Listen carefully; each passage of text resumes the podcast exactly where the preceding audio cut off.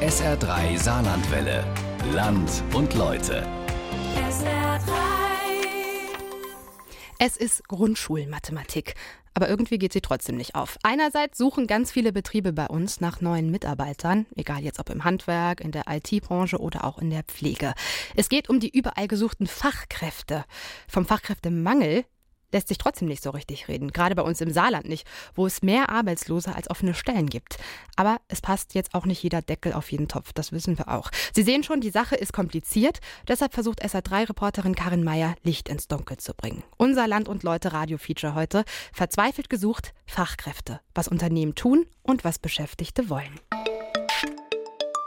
Wenn wir könnten, würden wir zurzeit vier Monteure einstellen und insgesamt neun Auszubildende. Wir suchen immer wieder gute Mitarbeiter. Ich glaube aber nicht, dass das ein temporäres Problem ist, sondern ein Dauerproblem. Wir haben drei Anzeigen offen. Wir hoffen kontinuierlich auf Bewerber. Nee, es gibt einen Fachkräftemangel, es gibt einen Fachkräfteengpass im Moment und der wird sich auch in Zukunft auch als Fachkräftemangel ausbilden und dem gilt es jetzt auch ein bisschen entgegenzuwirken. Sie können beim Arbeitsamt anrufen und sagen, ich hätte eine freie Stelle.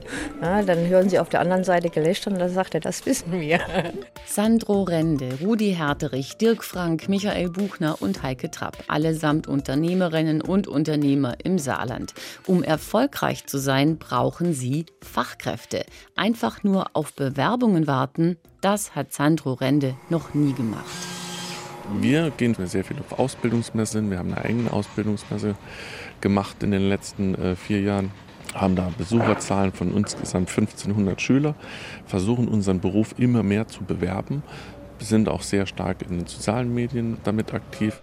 Morgens um kurz nach 8 Uhr ist es ruhig in der Werkstatt.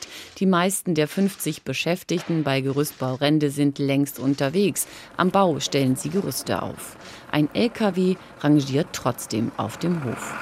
Hier ist jetzt gerade Folgendes. Hier wird gerade eine ähm, LKW-Brücke abgesetzt. Also das bedeutet, der LKW hat eine Verladebrücke hinten drauf und der LKW fährt dann raus auf eine Baustelle und geht eine neue Brücke holen, die dann hier im Lager abgeladen wird. Auch wenn er entspannt und gelassen wirkt, Sandro Rende hat Sorgen. Er sucht Monteure, denn sein Geschäft brummt. Ich will das auch nicht überdramatisieren, aber ich hoffe, dass wir als Gesellschaft richtig mit dem demografischen Wandel umgehen. Den Betrieb hat er von seinem Vater übernommen. 16 Mitarbeiter waren es damals. Heute sind es 57. Geschafft hat er das durch eine in seiner Branche einzigartige Ausbildungsoffensive. Wir haben in den letzten zehn Jahren über 50 Auszubildende gehabt. Also wir haben insgesamt 14 Gesellen in unserem Betrieb. Das ist in unserem Beruf, der ja erst seit wenigen Jahren in der Handwerksrolle A ist, also seit wenigen Jahren erst ein meisterpflichtiger Beruf ist und ein Ausbildungsberuf ist, eigentlich sehr bemerkenswert. Und wir waren über Jahre hinweg größter Ausbilder in ganz Deutschland. Also es gab keinen Betrieb in Deutschland, der mehr Auszubilder hatte wie mir. Die körperliche Arbeit im Gerüstbau ist schwer. Das schreckt jugendliche Bewerber ab und bringt erfahrene Mitarbeiter an ihre Grenzen. Einmal in der Woche ist ein Fitnesstrainer hier, der ein ergonomisches Training macht. Wir versuchen sehr viele Firmen-Events zu organisieren. Die Mitarbeiterbindung ist schon sehr komplex. Also sucht der Unternehmer weiter nach Lösungen für seinen Betrieb, denkt über sogenannte Exoskelette nach, die wie anziehbare Roboter die Beschäftigten entlasten sollen. Aber nicht nur. Er engagiert sich in der Bundesinnung und vertritt schon mal unpopuläre Thesen. Ich habe auch mal zum Beispiel eine Ausbildungspflicht für Meister angesprochen. Meiner Meinung nach bin ich meinem Handwerksbrief, meinem Meisterbrief dazu verpflichtet, mein Handwerk weiterzuentwickeln. Und das kann ich mit, mit der dualen Ausbildung. Dafür muss ich aber als Meister meine Pflicht zur Ausbildung anerkennen und umsetze.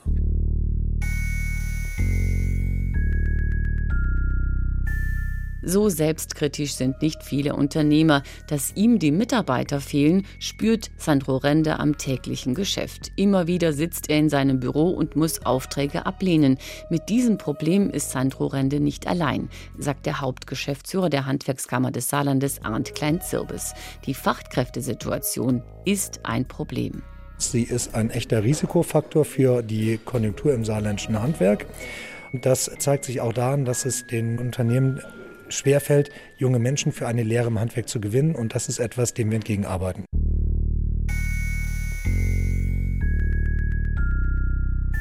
Stärker um Mitarbeiter werben, da schreckt Dirk Frank vor nichts zurück. Im Sommer lässt der Gründer des Softwareunternehmens Ianeo hinter dem Unternehmensgebäude einen Pool aufstellen.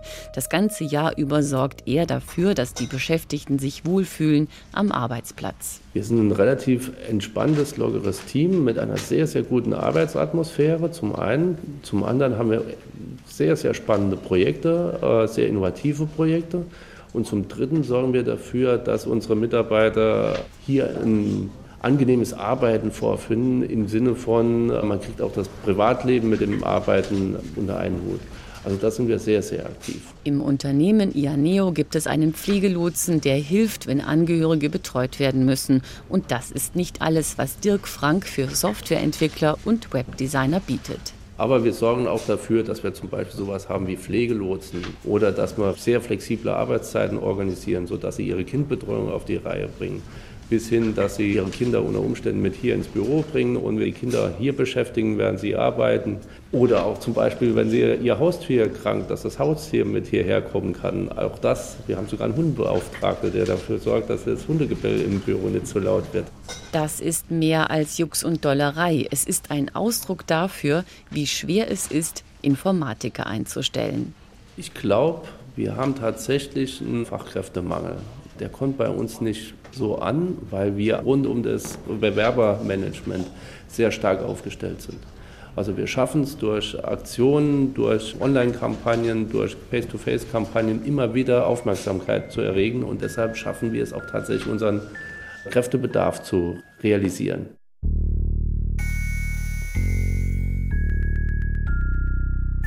Je kleiner das Unternehmen, desto schwerer ist es, zusätzliche Mitarbeiter in der Branche einzustellen. Zwar bildet die Saar-Universität Informatiker aus, die haben aber die Wahl. In kaum einer Branche ist es so schwer, Jobs zu besetzen wie in der IT-Branche. Das weiß Rudi Herterich vom Software- und Beratungshaus DHC Herterich. Ich denke mal aus unserer Sicht alles, was möglich war. Wir sind an Hochschulen gegangen. Wir haben versucht, Veranstaltungen an der Universität zu machen halten Vorlesungen. Wir besuchen natürlich äh, Bewerbermessen. Also das machen wir klassischerweise natürlich auch noch. Ein anderes wichtiges Marketinginstrument zur Personalfindung ist zum Beispiel YouTube. Also kleinere Filme, wo, wo, Mitarbeiter sich vorstellen oder wo wir die Firma vorstellen, die haben durchaus fünfstellige Klickraten. Seit Jahren ist die Personalsuche ein Thema für Rudi Herterich. Inzwischen beschäftigt er einen eigenen Mitarbeiter, der wie ein Vertriebsmann Mitarbeiter anwirbt, quasi der Headhunter im eigenen Haus. Das Ergebnis über die Jahre ist es gelungen, die Zahl der Mitarbeiter zumindest stabil zu halten. Im Grunde hat man ja eine gewisse Fluktuation. Dass man möchte natürlich unterschiedliche Unternehmen kennenlernen. Müssen wir leider damit rechnen, dass uns gute Leute auch immer wieder verlassen. Und wir müssen sehen, dass wir halt gute Leute dann wieder gewinnen. Rund 120 Menschen beschäftigt Rudi Herterich, nur das reicht eigentlich nicht. Wir mussten Aufträge ablehnen. Also grundsätzlich die Beratung ist immer ein saisonales Geschäft. Es ist sicherlich ein Wachstumshemmnis. Eine Lösung hat der Unternehmer trotzdem gefunden. Sie liegt in Polen, direkt neben dem Flughafen von Tschechow.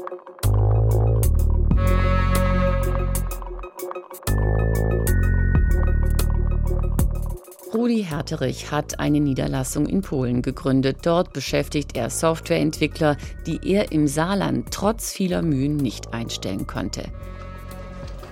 Früher hätte ich gesagt, wir gehen dahin, wo unsere Kunden sind. Heute sage ich, wir gehen dahin, wo unsere Mitarbeiter sind. Überall in Europa verteilt kann man sagen, ja, also im Augenblick sind wir halt sehr stark in Deutschland, Polen und in der Schweiz unterwegs. Polen hat sich sehr gut entwickelt, sind dort äh, inzwischen deutlich über 20 Mitarbeiter, alles Entwickler machen einen sehr guten Job. Kommunikation funktioniert hervorragend, auch übrigens über Internet, Skype. Das ist also überhaupt gar kein Problem. Man meint, man sitzt sich gegenüber. Die Niederlassung in Polen hat sich bewährt. Es hat Jahre gedauert, bis Rudi Herterich diesen Schritt gegangen ist. Sein Vorteil?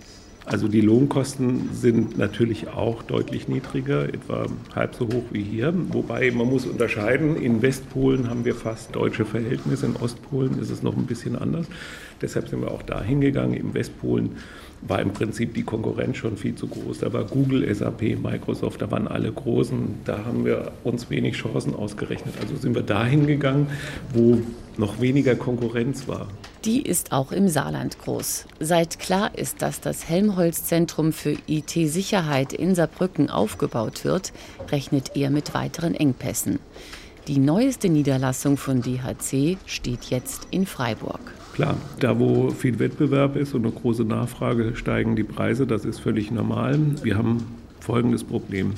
Erfahrene Leute zu bekommen, ist nahezu unmöglich. Junge Leute zu bekommen, ist möglich, vor allen Dingen, wenn sie wissen, dass sie eine gute Ausbildung bekommen. Problem ist allerdings, dass sie ungefähr zwei Jahre brauchen, bis sie wirklich produktiv sind als Berater oder wirklich guter Softwareentwickler.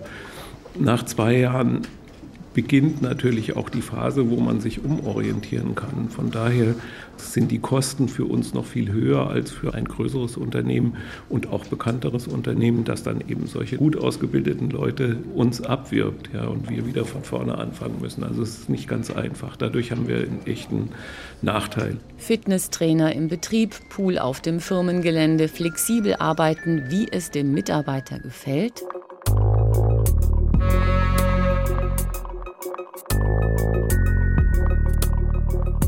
Das ist natürlich klar. Wir gehen immer mehr in eine Situation hinein, was die Ökonomen Arbeitnehmermarkt nennen.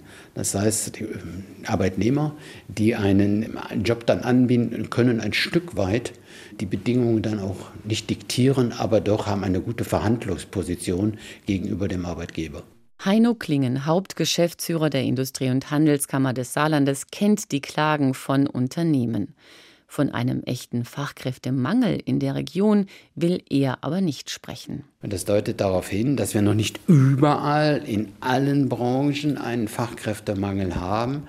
In manchen ist es aber dann schon durchaus spürbar und das sieht man eben, dass ausgeschriebene Stellen länger vakant bleiben, dass viel weniger Bewerbungen eingehen und man sieht es natürlich auch daran, dass manche, insbesondere im Handwerk, ist bekannt dafür, ihre Aufträge gar nicht mehr abarbeiten können. Ist in der Tat ein differenziertes Bild im Allgemeinen noch kein Fachkräftemangel, aber er wird immer bedrohlicher und trifft manche Branchen schon richtig schwer. Die Arbeitslosigkeit im Saarland liegt mit knapp 6 Prozent über dem Bundesdurchschnitt. Bei der Frauenerwerbsquote gehört die Region zu den Schlusslichtern. Worauf kommt es jetzt an? Dass die Unternehmen familienfreundlicher werden. Sie versuchen alles, äh, wenn die Frauen, die gerade jetzt sozusagen äh, aus dem Mutterschutz kommen, nach einem Jahr oder auch später, dann Arbeitsbedingungen vorfinden, dass sie das Berufliche mit ihrem Privatleben, mit der Familie vereinbaren können. Das klingt gut, ist aber längst nicht die Regel. Das wissen Lisa und Marc. Beide arbeiten in der Krankenpflege.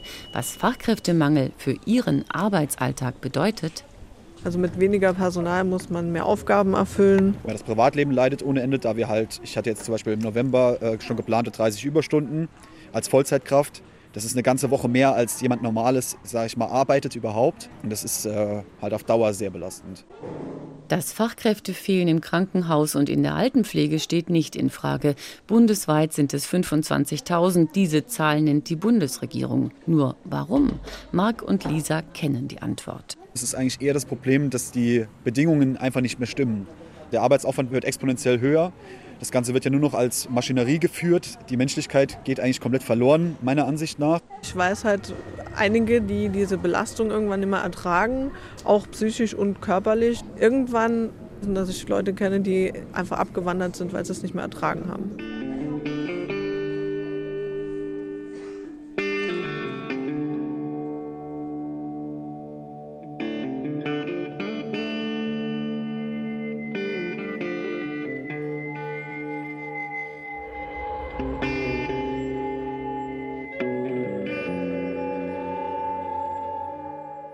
Immer weniger Krankenpfleger müssen mehr Patienten versorgen. Dafür verantwortlich sind Fallpauschalen und Kliniken, die auf Kosten der Mitarbeiter sparen.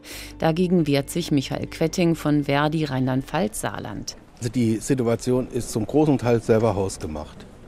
Die Arbeitssituationen sind so schlimm, dass die Menschen aus dem Beruf rausfliehen. Ja, sogar, dass Menschen in die Leiharbeit fliehen, weil sie dort besser bezahlt werden und ihre Arbeitsbedingungen selber festlegen können und kehren dann oftmals an die gleiche Arbeitsstelle wieder zurück, weil sie dort sicher sind, dass sie am Wochenende frei haben, dass sie nicht aus dem Frei gerufen werden, dass sie ihre Schichten selbst planen können und so weiter. Wenn wir diese hausgemachten Probleme erstmal beseitigen würden, wäre die Personalnot erheblich geringer. Michael Quetting weiß, wovon er spricht. Er hat lange in der Pflege gearbeitet, bevor er zur Gewerkschaft Verdi gewechselt ist. Jetzt setzt er sich dafür ein, dass die Arbeitsbedingungen in der Pflege wieder besser werden. Mit der Uniklinik Homburg hat er einen Tarifvertrag zur Entlastung der Pflegemitarbeiter ausgehandelt. Die erste Bilanz? Also das Problem ist, dass wir allein in dem Monat November über 500 Verstöße haben. Alles das ist so ein bisschen fragwürdig und viele Kolleginnen fragen, meint denn die Uniklinik wirklich ernst? Die Uniklinik hat die Chance, wenn sie diese Vereinbarung richtig umsetzt, dass tatsächlich sie ein attraktiver Arbeitgeber ist. Dass ich sage, ich will einen sicheren Dienstplan haben, dann gehe ich an die Uni. Ohne zusätzliche Mitarbeiter in der Pflege wird es nicht gehen, das ist seine Botschaft. Und nur wenn die Arbeitsbedingungen besser werden, werden ausgebildete Pflegekräfte zurückkehren. Wir wollen jetzt endlich auch mal Signale sehen, wo tatsächlich etwas ändert. Wir wollen tatsächlich, dass Stationen die Betten schließen, OPs abgesagt werden, weil wir es nicht mehr packen. Es kann nicht sein, dass ein Problem nur gelöst wird auf Kosten des Pflegepersonals, sondern jetzt gilt es zu handeln. Und notfalls ist eben die Hälfte der Uniklinik zu schließen. Wenn sie nicht genug Personal hat und keine Ideen hat, wie man mehr Personal gewinnt, dann kann aber auch nicht die Arbeit dort geleistet werden.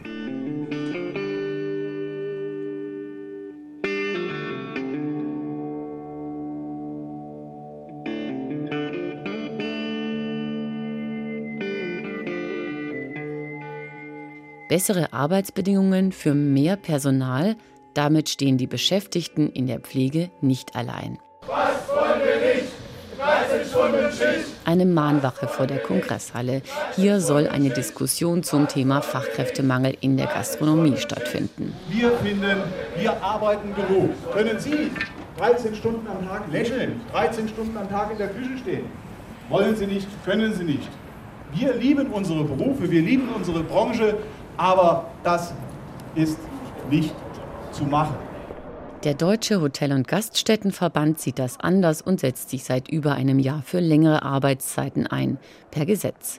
Michael Buchner vom Landhotel Saarschleife steht hinter dieser Forderung. Also uns geht es darum, Flexibilität innerhalb der Tagesarbeitszeit zu schaffen damit die Kleinteiligkeit und die Vielfältigkeit der Branche die Möglichkeit hat, ein gastfreundliches Angebot an den Gast zu bringen. Und die starren Möglichkeiten, die im Moment sind, verhindern, dass man punktuell auch mal etwas mehr arbeiten kann und vielleicht seine Lebensqualität zu verbessern, indem man an anderen Zeiten zu Hause bleiben kann. Geht gar nicht, sagen Christoph Schuster und Konstantin Butris. Einer ist Küchenmeister und leidet an Burnout, der andere Koch. Ich habe letzten Monat 247 Stunden gearbeitet.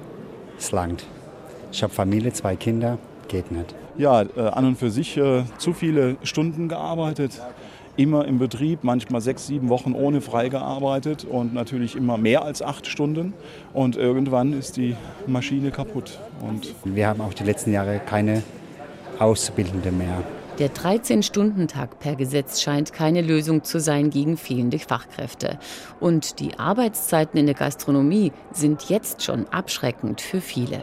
Das ist ein ganz großes Thema, insbesondere im äh, Bereich der Hotels und Gaststätten. Ich habe mir mal die Zahlen angeguckt, in den letzten fünf Jahren 40 Prozent weniger Ausbildungsverträge in diesem Bereich. Da sieht man, was da auf uns zukommt äh, und muss man natürlich dann auch noch berücksichtigen, dass gerade dieser Bereich für unser Land, das sich ja auch im Tourismus immer weiter profilieren will, eine ganz, ganz große Hypothek werden kann. Also wir müssen unbedingt gegensteuern. Äh, wir müssen auch darüber reden, was mit, man das noch attraktiver alles gestalten kann, auch für junge Leute berichtet. IHK-Hauptgeschäftsführer Heino Klingen ist optimistisch, dass Arbeitgeber und Arbeitnehmer sich annähern können. Die Zeit dafür wäre jedenfalls reif. Was wollen wir nicht? 13 Stunden Schicht. We love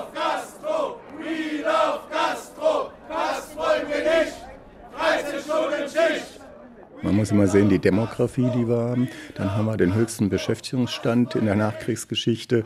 Digitalisierung steht ein bisschen vor der Haustür. Das sind alles Punkte, die jetzt geballt auf äh, Unternehmen zukommen und die natürlich erstmal suggerieren, auf dem hohen Beschäftigungsstand, das könnte jetzt eng werden. Betont Walter Hüter von der Regionaldirektion der Bundesagentur für Arbeit.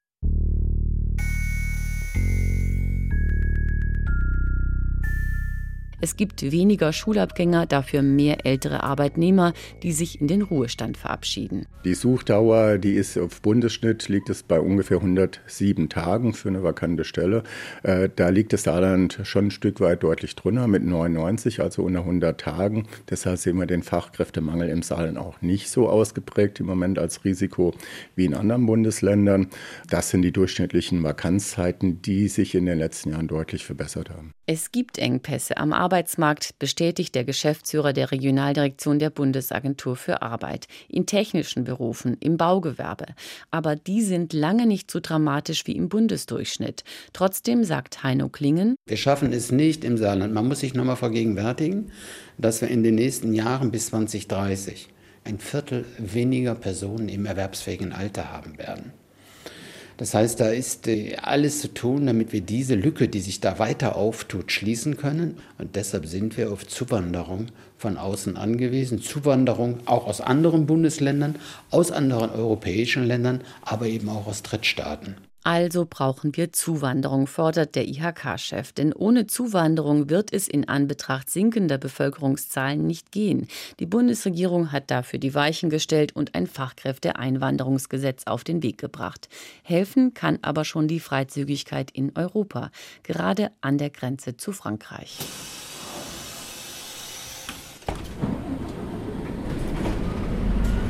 Seit ich mich daran erinnern kann, hatten wir schon französische Mitarbeiter. Der Prozentsatz war schon mal höher, aber ansonsten ist das, gehört das bei uns schon ein bisschen zur Kultur dazu. wir kennen auch, sag ich mal, die ganzen Regularien, gerade Grenzgängerbescheinigung im Finanzamt beantragen oder wie geht das mit der Krankenkasse. Das sind so Dinge, die wir eigentlich bei uns zum Standardrepertoire gehören. Für uns ist das kein Neuland, wenn wir jemanden aus Frankreich einstellen. Das ist allerdings für uns schon Standard. Busunternehmer Andreas Baron schaut über den Tellerrand. Von seinem Firmensitz in Großrosseln aus ist das leicht. Die französische Grenze ist zum Greifen nah.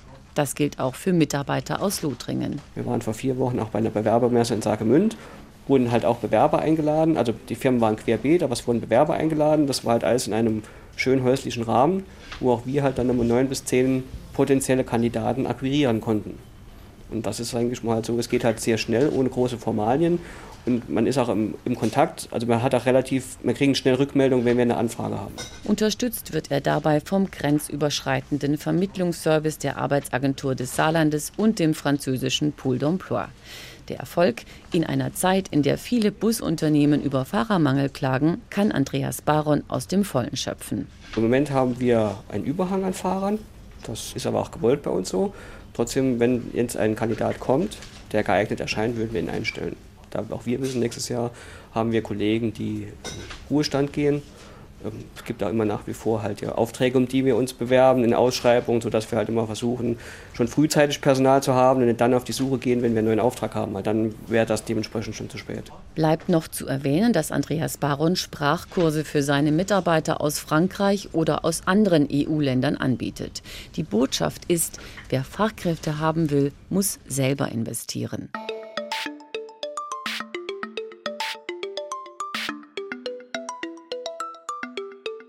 Das Beispiel zeigt, wenn die Bevölkerung schrumpft, die Fachkräfte knapp werden, ist vorausschauende Personalpolitik gefragt. Die Lösungen dafür sind vielfältig. Mehr ausbilden, mehr dafür tun, dass die Mitarbeiter sich wohlfühlen und Zuwanderer integrieren. Die Unternehmen sind jetzt gefordert, denn Jammern hilft nicht. Wer jetzt noch glaubt, dass schlechte Arbeitsbedingungen und Bezahlung akzeptiert werden, wird es in Zukunft schwer haben. Gefragt ist auch die Landesregierung. Sie muss in Bildung investieren. Die Saaruniversität und die Hochschulen haben strategische Bedeutung. Was nützt eine hochgelobte Informatik an der Saaruniversität, wenn die IT-Branche im Land Standorte ins Ausland verlagert, um Fachkräfte zu gewinnen? Klar, vieles hängt auch von der konjunkturellen Lage ab. Sicher ist aber, der Fachkräftemangel wird in den nächsten Jahren immer mehr zum Problem.